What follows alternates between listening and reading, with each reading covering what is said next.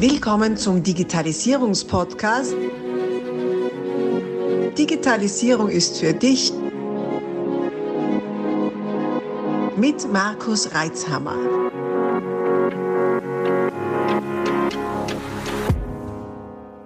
Das ist Teil 3 dieses Interviews. Solltest du die ersten beiden Teile noch nicht gehört haben, stoppe am besten jetzt und geh zurück, um auch keine Inhalte zu verpassen. Ansonsten wünsche ich dir viel Freude mit dieser Podcast-Folge.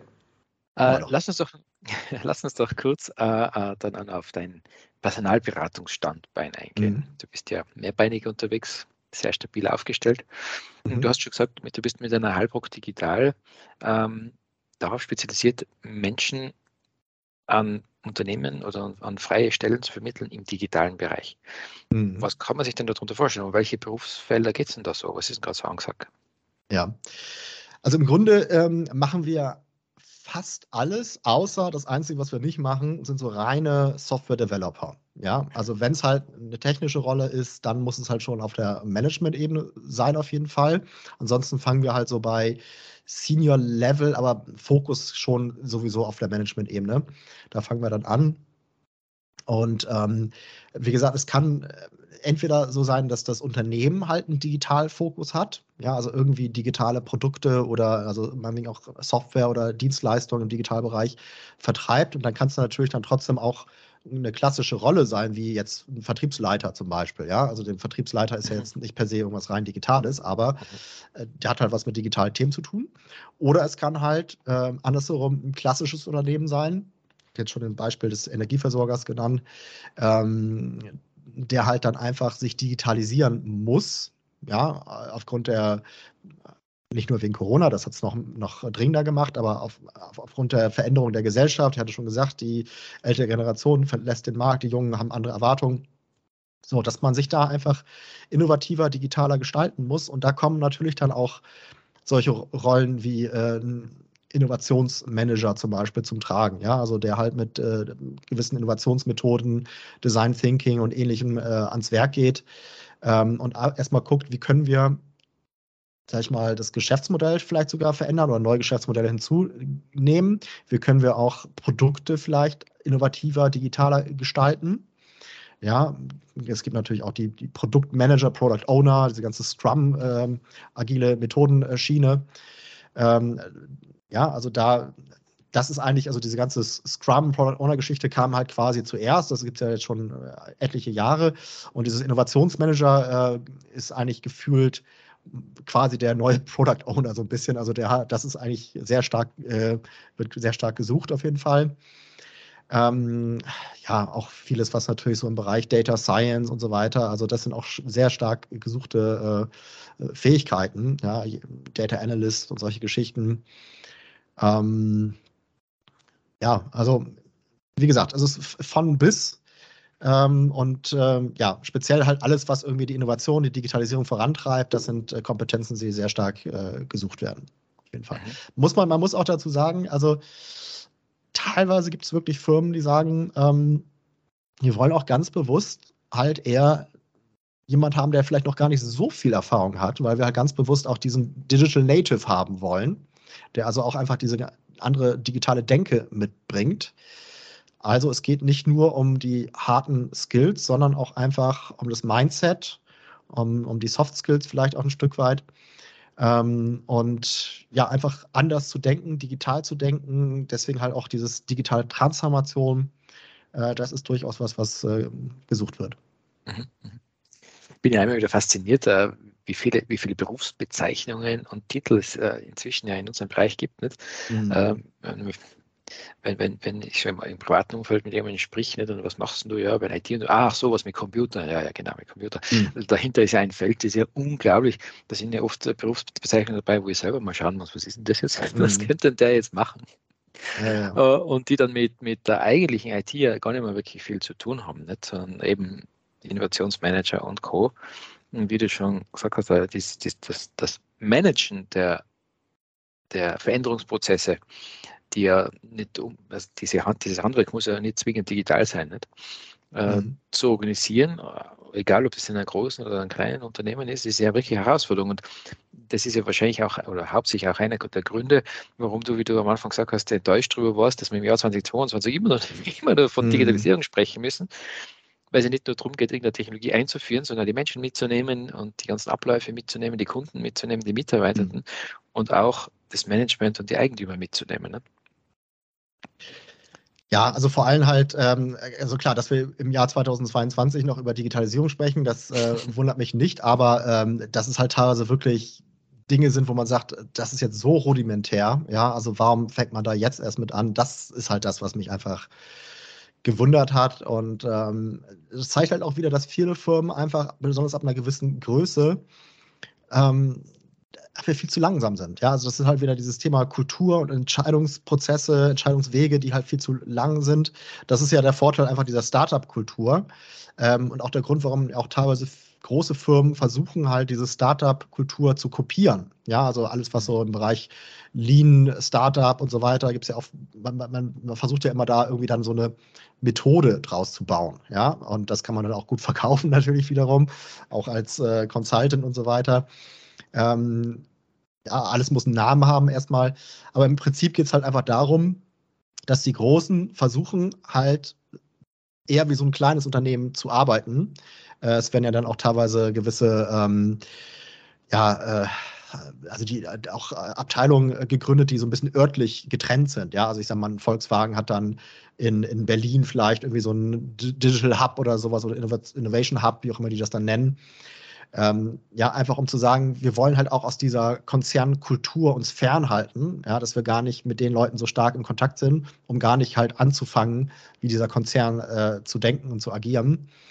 Ähm, ja, also dass man da halt wirklich ganz bewusst die Lean-Methoden anwendet und ähm, also das, das ist, glaube ich, eine ganz gute Idee, aber äh, viele Firmen haben da halt noch nicht diesen, dieses, diese Startup-Mentalität übernommen und das, das äh, drückt sich halt daran aus, dass die einfach viel zu langsam sind und viele Sachen halt auch nicht so weit äh, vorangetrieben wurden. Mhm.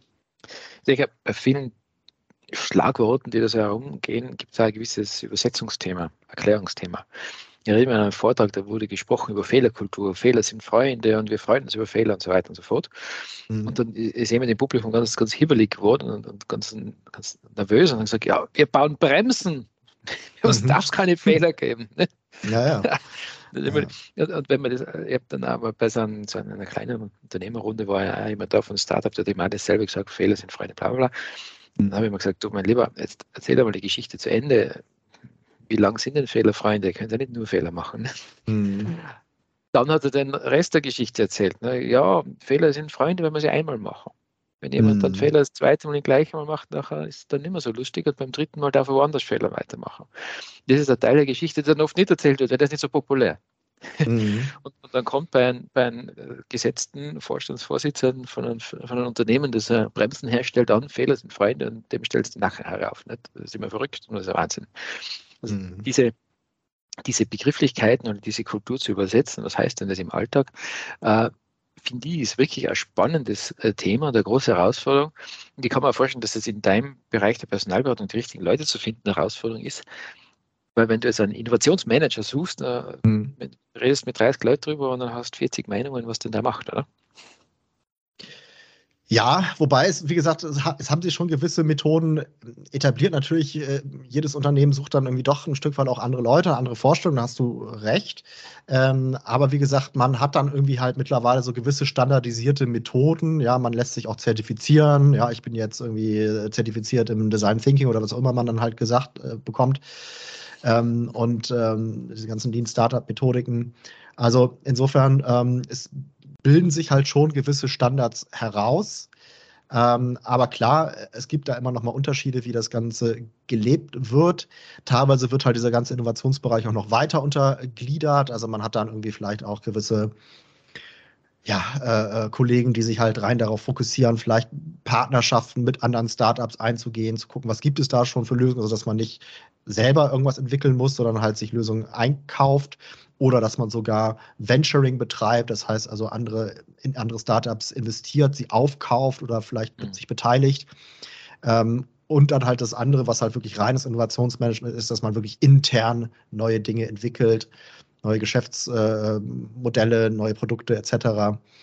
Ähm, und das ist halt was, was eigentlich wirklich auch möglichst nah an der Geschäftsführung angesiedelt sein muss, weil das ist halt das Problem, was viele haben, dass sie einfach ankämpfen gegen die bestehenden Prozesse und Mitarbeiter, ja, also dass jemand, der jetzt irgendwie schon seit 20 Jahren im Unternehmen ist und auf einmal kommt da so ein junger Innovation Manager und will ihm sagen, dass wir das jetzt alles anders machen müssen, das, da ist ja klar, dass die Probleme vorprogrammiert sind. Mhm. Und dass man deswegen halt wirklich die Unterstützung von ganz oben bekommt, ähm, möglichst direkt unter der Geschäftsführung angesiedelt ist, ist da sehr, sehr wichtig und dass die Geschäftsführung wirklich mit an Bord ist und die Leute halt auch dann durch, also die, die Interessen dieser Innovationsmanager dann durchboxt.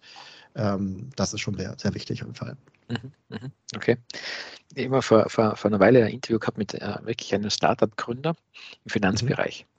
Ich weiß nicht mehr, ob es, ob es off-records gesagt hat oder ob es im Interview drin ist, dann lasse ich mal die Namen alle weg zur Sicherheit. Der mhm. hatte ein Gespräch mit einem, mit einem äh, Vorstand einer sehr großen österreichischen Bank, die an sich als sehr innovativ wahrgenommen wird und sich also darstellt. Mhm. Der hat gesagt, was ihr da macht, also mit einer App und so, also eine App gibt es da, aber halt diese Art dieser App, das könnten wir nie machen. Und der war erstaunt, weil die haben einen riesen Campus nur mit IT-Menschen, die entwickeln und tun. Und so, wieso? Mhm. Ja, weil wir die Kultur nicht haben. Wir diskutieren jetzt schon seit Jahren darüber, ob wir mit unseren Kunden in unserer Online-Plattform bei Du oder bei Sie sind. Also ja. das sind so viele äh, Klötze am, am Bein, die sie einfach auf, aufgrund der Geschichte halt da sind, die dann hemmend sind. Und die Frage hat sich für die Startup-Firmen nie gestellt. Die waren bei Du fertig aus Schluss. Ne?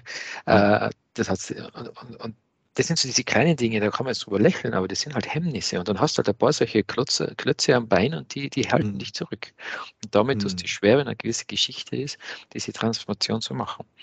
Und dann daraus mhm. entstehen also Geschichten wie, das Otto kauft About You auf, ne? Mhm. mhm. Äh, und, und rettet sich so in die, in, die, in die digitale Zeit, behaupte ich mal sehr. Vielleicht heute mal jemand von Otto zu, dann kann man gerne das mal genauer erläutern. Ähm, ist ja auch eine Strategie, wie du gesagt hast, nicht? Also Konzern hat noch Geld, sieht seine, seine alten Fälle davon schwimmen, kauft sich neue ein und äh, reitet die Welle weiter, skaliert ein, ein in einem Startup hochgebrütetes, bei uns gibt es ja den Brutkasten zum Beispiel, heißt das. Äh, das war eine Plattform für, für Neugründungen. Ja. In einem Brutkasten ausgebrütetes äh, Küken und zieht es dann mit viel Kapital hoch. Ja, spannender mhm. Ansatz. Genau, Incubator, das ist ja so der gängige Begriff, ganz genau, ja, der Brutkasten. Ja. ja, mhm. richtig, ja. Eins liegt mir da gerade noch auf der Zunge, weil wir gesprochen haben, so von, von wegen Übersetzen äh, zwischen, mhm. zwischen den Generationen, äh, zwischen den Kulturen in dem Fall. Es sind oft die Feinheiten. Gell? Ich habe am Rande einer Veranstaltung mit einer jungen Dame gesprochen, die war so Mitte 20 und die hat mir dann erzählt, dass sie bei einem relativ kleinen Unternehmen, bei einem gewachsenen Unternehmen für Robot Process Automation zuständig ist. Also mhm. mhm. Geschäftsprozesse ja. mit, anhand von Software relativ einfach gestrickt, äh, gestrickt äh, zu automatisieren. Ja. Ja. Und äh, sie findet das super und so weiter und sie macht das auch toll, alles gut. Und ich habe sie dann gefragt, du, bist du die Einzige, die das macht in dem Betrieb? Weil der war relativ ja, sie ist die Einzige. Mhm. mhm. Und um die Prozesse, die es da gegangen ist, die sind sehr geschäftskritisch gewesen. Also es ist wichtig, dass die funktionieren. Mhm. Da war meine Frage, du, willst du dann eh lang bei der Firma sein? Sagt ja, ja, sie hat schon vor, lang, wirklich langfristig bei dem Unternehmen zu sein. Mhm. Dann meine Frage, was ist denn langfristig? Naja, drei Jahre schon. ja. Also ich bin mir sehr sicher, dass Ihr Chef, der, der da so Mitte 60 ist, äh, eine andere Vorstellung von langfristig hat. Ja, ähm, was aber extrem bedeutend ist in dem Fall, weil natürlich da rechtzeitig darauf geachtet werden muss, dass so ein wichtiger Bereich, den die jetzt da abdeckt, dann auch wirklich dann übergeben werden kann und, und, und weiterlaufen kann. Und sonst kommen die in eine wirkliche Schieflage, wenn die dann nach drei Jahren geht und mhm. äh, diese äh, RPA-Prozesse unbetreut sind. Oder das mal ja. mit übersetzen. Wie geht es denn dir da damit in, im Bereich der Personalberatung? Also ich denke halt immer auch so ein bisschen, also was, äh, was, was ich auch gerade gedacht habe, als du gesprochen hast äh, über Robotic Process Automation und dass die Leute dann halt irgendwie gehen und so weiter. Eigentlich, es kann halt sein, dass wir gerade noch überhaupt gar nicht die Vorstellung haben, wo wir jetzt in, in 10, 20 Jahren sein werden. Ja? Dort künstliche Intelligenz, ja. Ähm, was ja viele schon lange im, im Mund haben und ähm, was bisher noch gar nicht so richtig angekommen ist und vielleicht auch noch nicht auf der Ebene ist äh, von der Technologie her, dass es wirklich jetzt spürbar wird. Aber es wird kommen. Das muss uns halt bewusst sein. Ja, das heißt also, das, was die Frau jetzt macht, drei Jahre lang. ähm, und, und was dann vielleicht, du sagst, das muss dann irgendwann übergeben werden, ja, aber ähm, wahrscheinlich wird es ihren ganzen Job irgendwann nicht mehr geben, weil das, was sie macht, kann wahrscheinlich irgendwann ein Computer besser. Ja, also der Computer ähm, automatisiert quasi äh, die Geschäftsprozesse. Ähm, ja, weil ähm, das ist, das, das ist definitiv möglich und das ist ja kein, das hat ja nichts, nicht so viel mit Soft Skill zu tun. Also man sagt ja immer, ein Mensch kauft von einem anderen Mensch. Ja, also dass jetzt ein Mensch wirklich Wobei das natürlich auch nicht immer stimmt. Also wir kaufen auch äh, im Internet Dinge, ohne jetzt direkt mit Menschen gesprochen zu haben. Aber je hoch, hochpreisiger etwas wird, äh, je größer die Entscheidung ist, desto mehr möchte man dann doch mal mit einem echten Menschen gesprochen haben. Ähm, so, also da wird es halt immer noch einen Platz geben für, für einen Menschen. Aber das, was sie jetzt macht, ist ja was rein Technisches.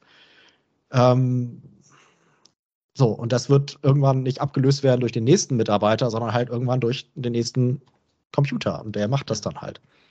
Also da, in die Richtung müssen wir wahrscheinlich jetzt eher denken schon. Ne? Mhm, mhm. Ja, stimmt. RPA, das klingt immer so, so, so basic, ist ja eigentlich ja ziemlich also wenn man Techniker das erklärt und sagt, das ist Technik, dann ist er, ist er gekränkt. Das ist ja äh, nicht wirklich eine technische Arbeit, sondern hintereinander setzen nämlich in Cloud-Lösungen und Apps.